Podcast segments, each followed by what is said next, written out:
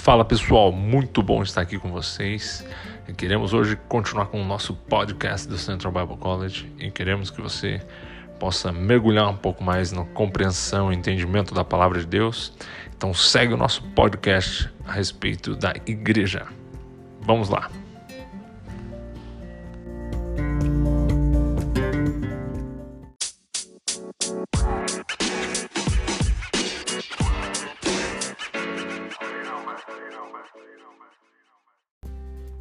Como você tem se relacionado com a igreja? Aonde você tem encontrado a sua igreja? Se a igreja ela não é instituição de quatro paredes, aonde você tem sido igreja? Se a igreja não é o culto, onde você tem sido igreja? E ser igreja, ela vem de um fato onde você está está unido num lugar. Onde dois ou três estiverem reunidos em meu nome, a frasezinha do versículo que a gente come, né? Em meu nome, ali eu estarei. Então, ser igreja é uma, uma parte daquilo que Cristo é. Cristo falou: Eu sou a cabeça da igreja. Eu sou a cabeça e vocês são o meu corpo. E por isso que quando a gente pensa em igreja, a gente precisa pensar na manifestação de quem Cristo é, onde Cristo está, o que Cristo está fazendo. E aonde está Cristo? Onde dois os três estiverem reunidos em nome dele. Precisa entender que a gente precisa estar consciente. É uma questão de consciência. Tem uma palavra no inglês que quando eu estava na Betel, eles usam muito. Eu não sei se eu vou falar ela certinha, ela tem uma pronúncia diferente, mas é o awareness Awareness, thank you. Né? Awareness é uma palavra que eles usam bastante. É como estar atento, estar ligado. Eles sempre usam isso. Estejam ligados, estejam atentos. Deus está nesse lugar, Deus está nesse lugar. E aí eu me perguntava, cara, mas que caramba, por que, que eu vou lá na Califórnia, eu vou até o fim do mundo, no meio do deserto da Califórnia, no, vale lá, no norte da Califórnia, quase chegando no Canadá, para ver milagre, e aqui onde eu tô, eu não vejo. E eu descobri essa palavra, awareness. Eles estão ligados, eles estão atentos. Que eles, eles não estão ali só juntos. Ah, vamos aqui, estamos fazendo um culto legal. Não, não, não.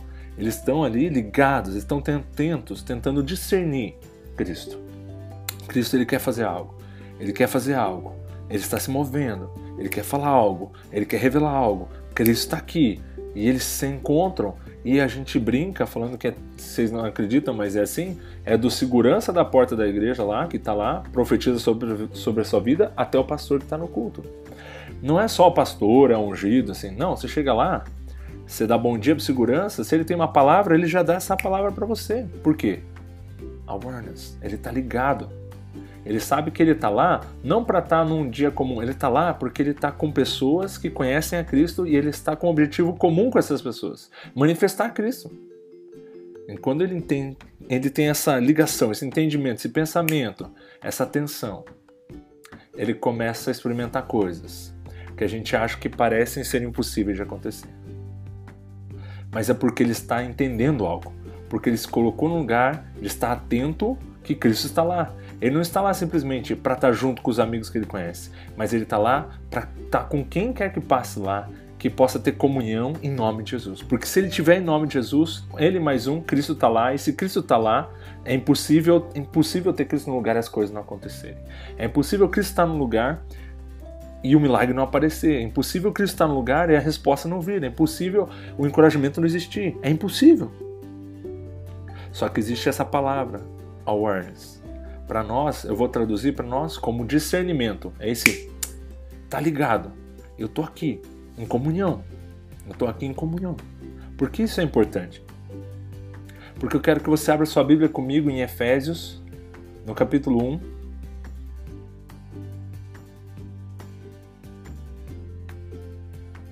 versículo 17 que fala o seguinte. Efésios capítulo 1, versículo 17 diz assim: Para que o Deus do nosso Senhor Jesus Cristo, o Pai da glória, vos conceda espírito de sabedoria e revelação, Paulo está falando uma oração pelos Efésios, ele está dizendo: vocês precisam de duas coisas: sabedoria, não adianta ser só ser sábio se você não possui revelação. Só que essa revelação, essa sabedoria, elas estão fundamentadas numa coisa.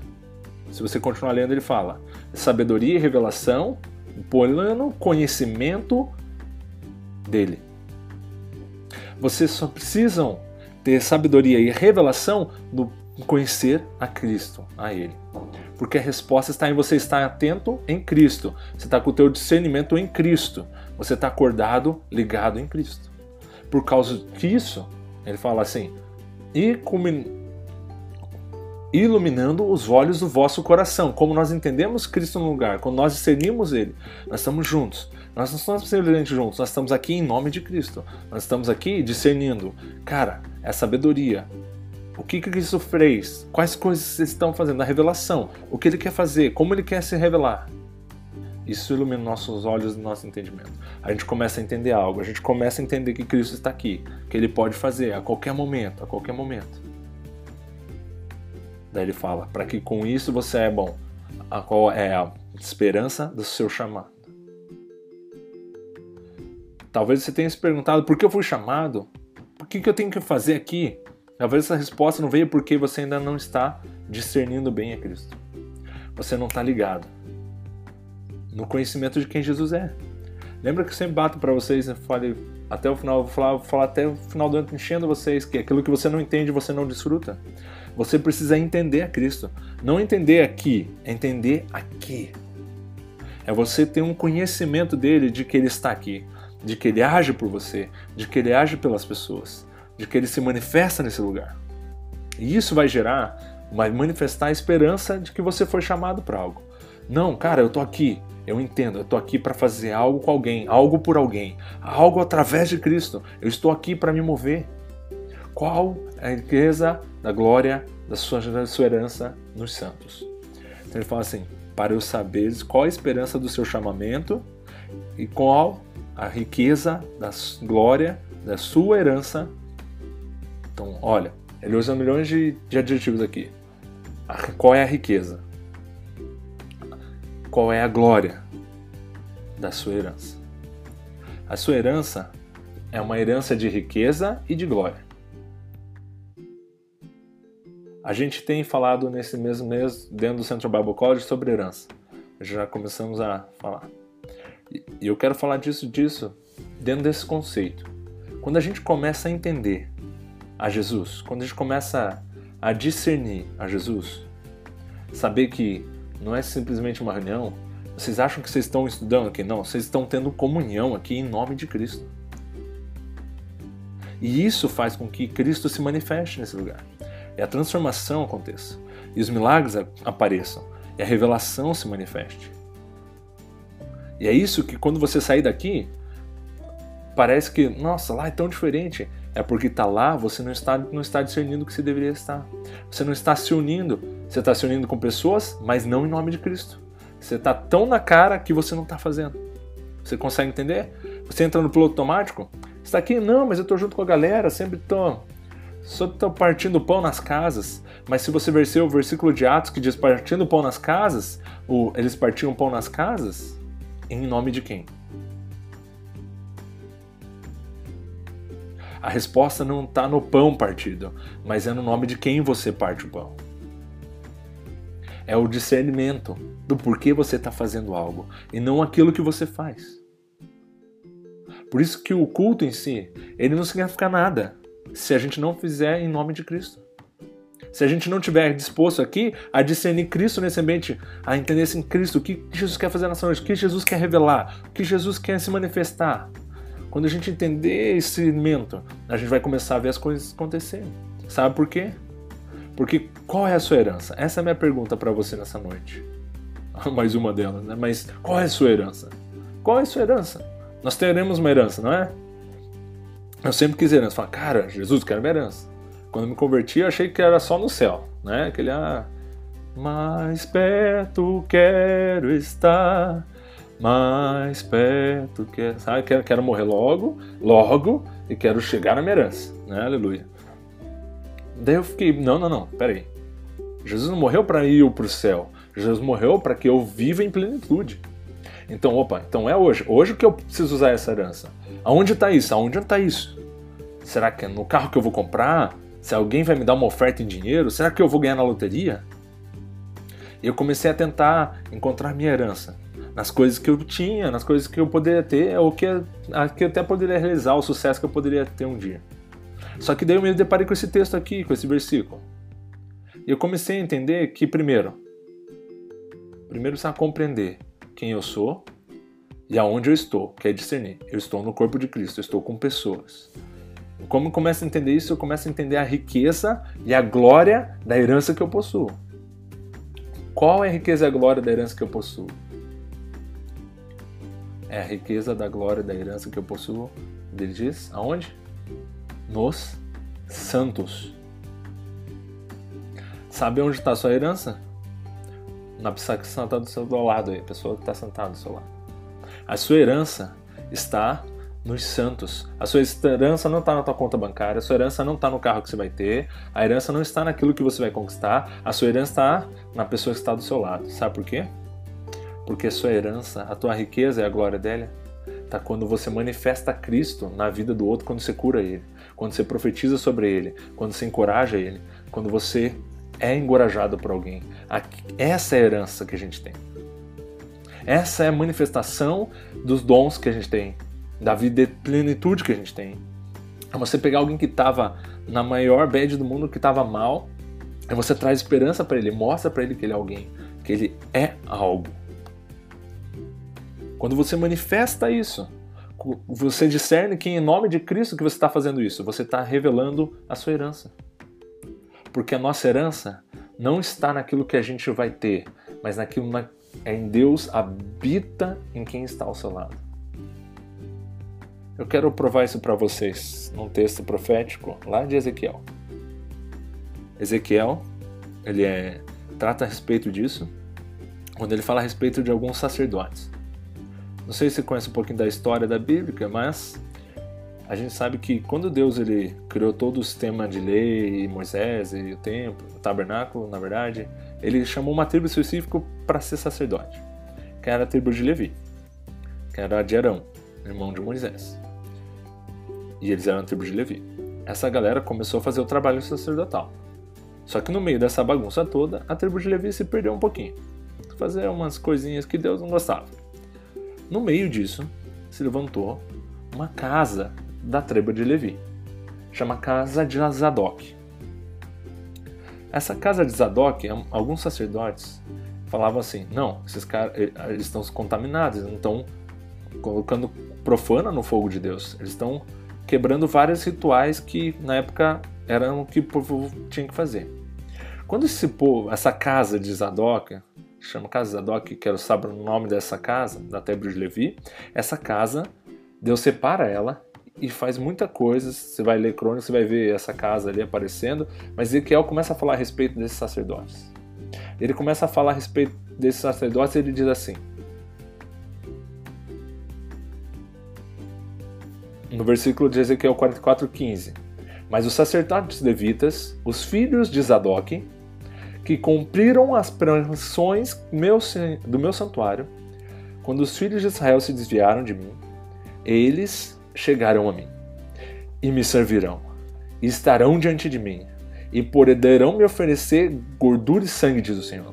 Eles entrarão no meu santuário, chegarão na minha mesa e me servirão, e cumprirão as minhas prescrições. E será quando entrarem pelas portas desse atro, usarão vestes de linho, e não se porá lampo sobre eles quando servirem nas portas do átrio interior Tiras de linho serão sobre a cabeça, sobre os calções e a coxa cingirão, ao ponto de, de, vir, de não lhes vir suar. Para que eles não suassem. O que está acontecendo aqui? Esses sacerdotes estão sendo profetizado por eles que eles se mantiveram puros, eles se tornaram uma referência, então eles se tornam uma figura profética daqueles sacerdotes que Deus esperaria que chegasse a servi-lo um dia. Esses sacerdotes eles usariam algo que é uma tipologia que é o linho. O linho é um tecido branco, puro, se representa pelos judeus a pureza, puro, que representa literalmente a ausência do pecado. Então o que ele está falando aqui? Vocês vão ser os sacerdotes cobertos de linho que poderão entrar na minha presença. Sabe quem são esses? Sabe quem eles prendizem? Você. Hoje, Jesus comprou uma nação de sacerdotes. E essa nação de sacerdotes está coberta por uma veste de linho. Uma veste que cobre qualquer ofensa, qualquer pecado. Olhando, você só vê a perfeição do linho. E sabe o que é mais interessante? Que eles vestiam esse linho a ponto de que eles não suassem. Sabe por quê? Porque suor significa obra própria. Não, esse linho não vai manifestar o suor de vocês, porque não é pelo que vocês fazem, é porque eu cubro vocês. E isso era uma profecia a respeito de nós. Era nós sendo chamados à existência agora, estarão cobertos com como meu filho, com o linho que Jesus representa, sem que sem é, é, sem quebrar, não falar break sweat, sem suar nenhuma gota, eles vão fazer isso, eles vão poder me servir diante de mim, a minha mesa. Eles vão estar diante de mim. Isso era um privilégio que nenhum sacerdócio tinha. Todos eles tinham uma nuvem diante deles, não, não na presença real de Deus. E depois disso ele continua falando, ele fala o seguinte: E esses sacerdotes terão uma herança. Eu sou a sua herança. Sabe quem é a sua herança? É o Senhor. A sua herança, ela está nos santos, porque aonde Deus está? No seu próprio corpo, no corpo dele. Ela está na revelação de quem Cristo é. É nos santos que sua herança está. Porque onde dois ou três reunidos, ali eu estarei. A nossa herança está naqueles que fazem parte do corpo de Cristo. E ele fala assim: E não lhes darei possessão, Israel. Eles não vão ter terras. Por quê? Porque eu sou a sua possessão. Ele está falando, esses sacerdotes que vão vir, eles não vão ter nada. Não é o que eles têm que determina a herança deles, mas eu mesmo estou declarando como herança para eles e possessão para eles. E daí ele entende aqui, quando Paulo ele fala, lá em Efésios, que ele fala: a riqueza da glória da sua herança que está nos santos. A sua herança está nos santos. A qual a sua suprema grandeza do seu poder para os que cremos, a sua eficácia na força do seu poder. Então a sua herança está nos santos, porque é deles, é neles que Deus habita, é onde Deus está, é onde você vai servir a mesa do rei. Sabe, onde, sabe quando você serve a Deus? Quando você serve os filhos dele. Quando você serve aqueles que carregam o Espírito de Cristo dentro deles, o Espírito Santo dentro deles, o reino de Deus dentro deles. É ali que Deus está, ali está a sua herança. Só que nós não temos discernido esse lugar. E aí a gente se preocupa por que, que as coisas não acontecem? Porque a nossa herança sobrenatural, ela se manifesta quando nós estamos agindo nisso entendendo, discernindo a Cristo. Cristo está aqui, o que ele está fazendo, o que ele quer fazer, como ele quer agir no meio dos santos. E é isso que vai revelar o sobrenatural de Deus, a herança que você tem, a plenitude de vida. Eu fico sempre me questionando assim, como que eu consegui ver tanta plenitude em tão pouco tempo? Eu me questiono porque eu falo assim, cara, literalmente, não tem como explicar, não é algo que eu fiz, eu não segui uma forma mágica, eu não fui o mais santo de todos, eu não, eu não deixei de errar, eu não deixei de cometer erros, eu não deixei de, de pensar equivocadamente, pedir perdão, desculpa, de acertar as coisas. Eu não deixei de. Mas uma das coisas que a gente teve o privilégio, o núcleo que a gente formou de jovens, que caminham até hoje, caminham juntos, a gente conseguiu entender em nome de quem a gente andava. Quando a gente se reúne, a gente não se reúne para estar tá junto com comer uma carne, a gente está ali pensando justamente como que a gente é igreja juntos, como que a gente representa Cristo, a gente pensa e conversa assuntos relevantes, a gente sempre busca edificar um ao outro. E sempre é bom, é sempre é gostoso, a gente sempre é edificado. E a gente experimenta a nossa herança de uma esfera diferente. Não é um ambiente que ali a gente tem cura, porque não é está doente ali. Mas a gente experimenta a revelação, a gente experimenta a plenitude de vida, independente de quando a gente está bem financeiramente ou mal, a gente, a gente não está desesperado. Mas a gente sabe onde está, a gente sabe o que a gente está fazendo. Mas por quê? Porque há um discernimento nesse encontro, há um discernimento. Há um discernimento. Você foi chamado para viver no meio dos santos, para você discernir o corpo de Cristo. Quando nós não discernimos o corpo de Cristo, nós estamos perdendo a nossa herança. Nós estamos não perdendo, mas nós estamos engavetando ela, na verdade. Nós estamos deixando de usufruir de algo que não é para a eternidade. Simplesmente no, quando eu for para o céu. Não, não.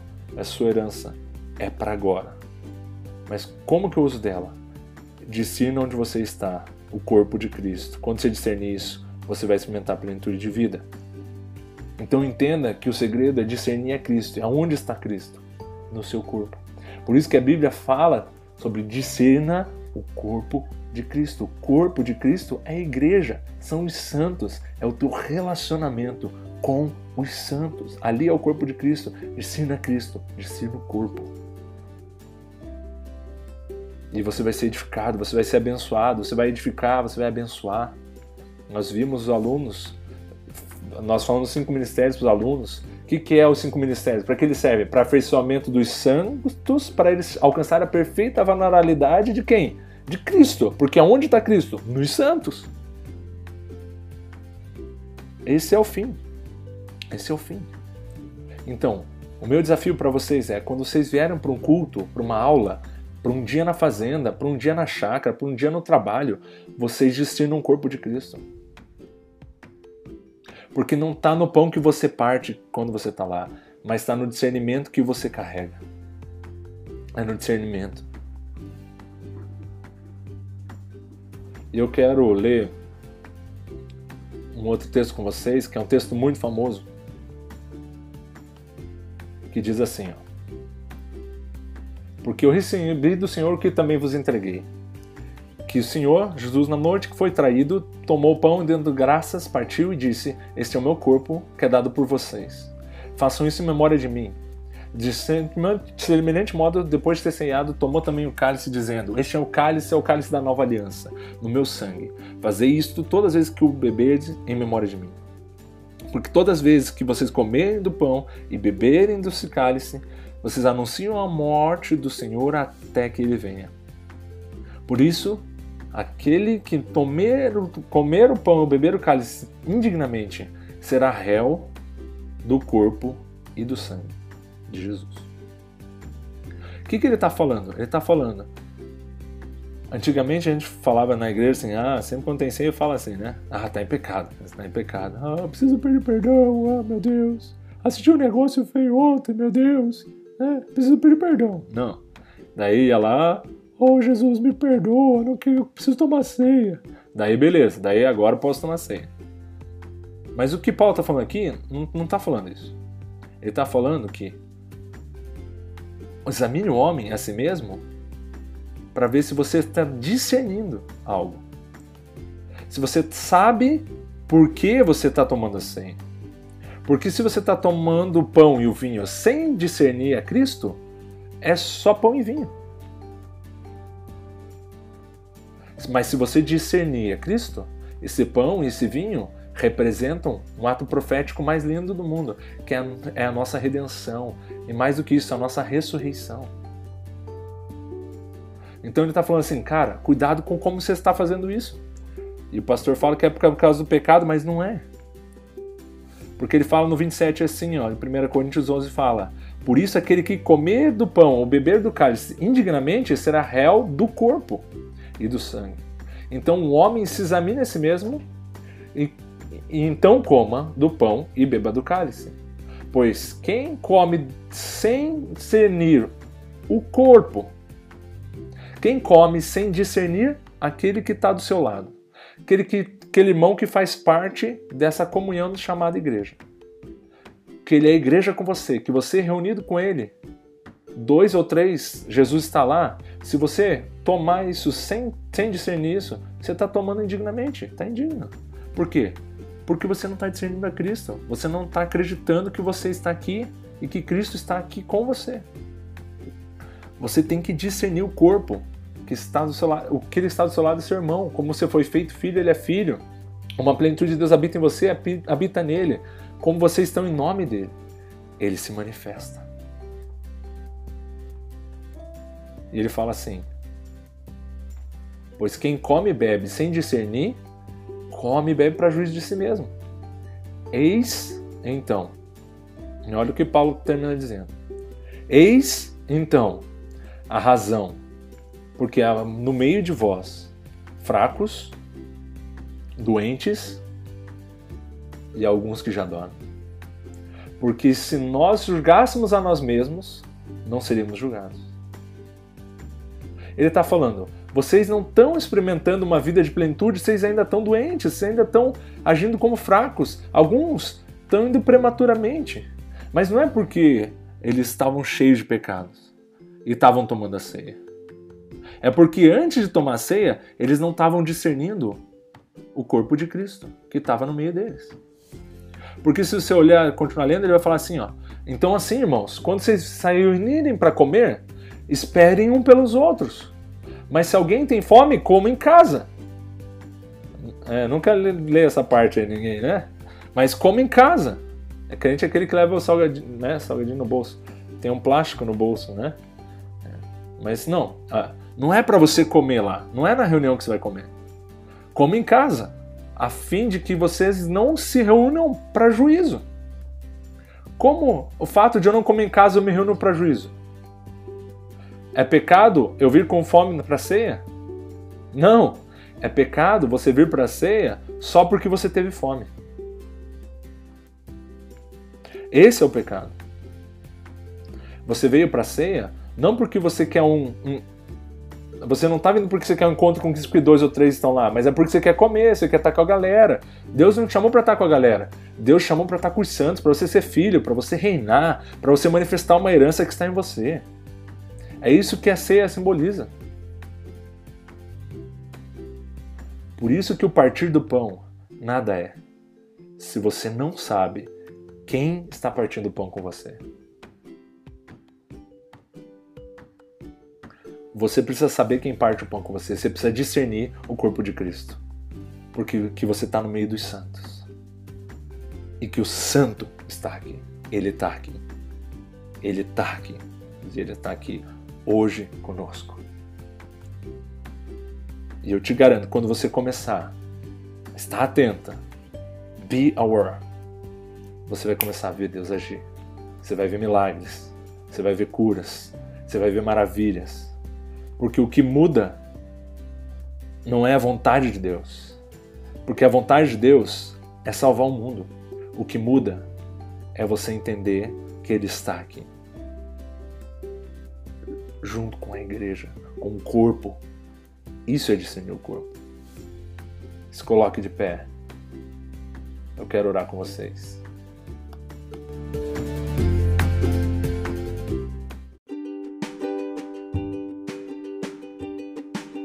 Muito obrigado por ter acompanhado o nosso podcast de hoje, que você possa ter sido desafiado no seu entendimento e que você continue nos acompanhando nessa plataforma que você está nos seguindo.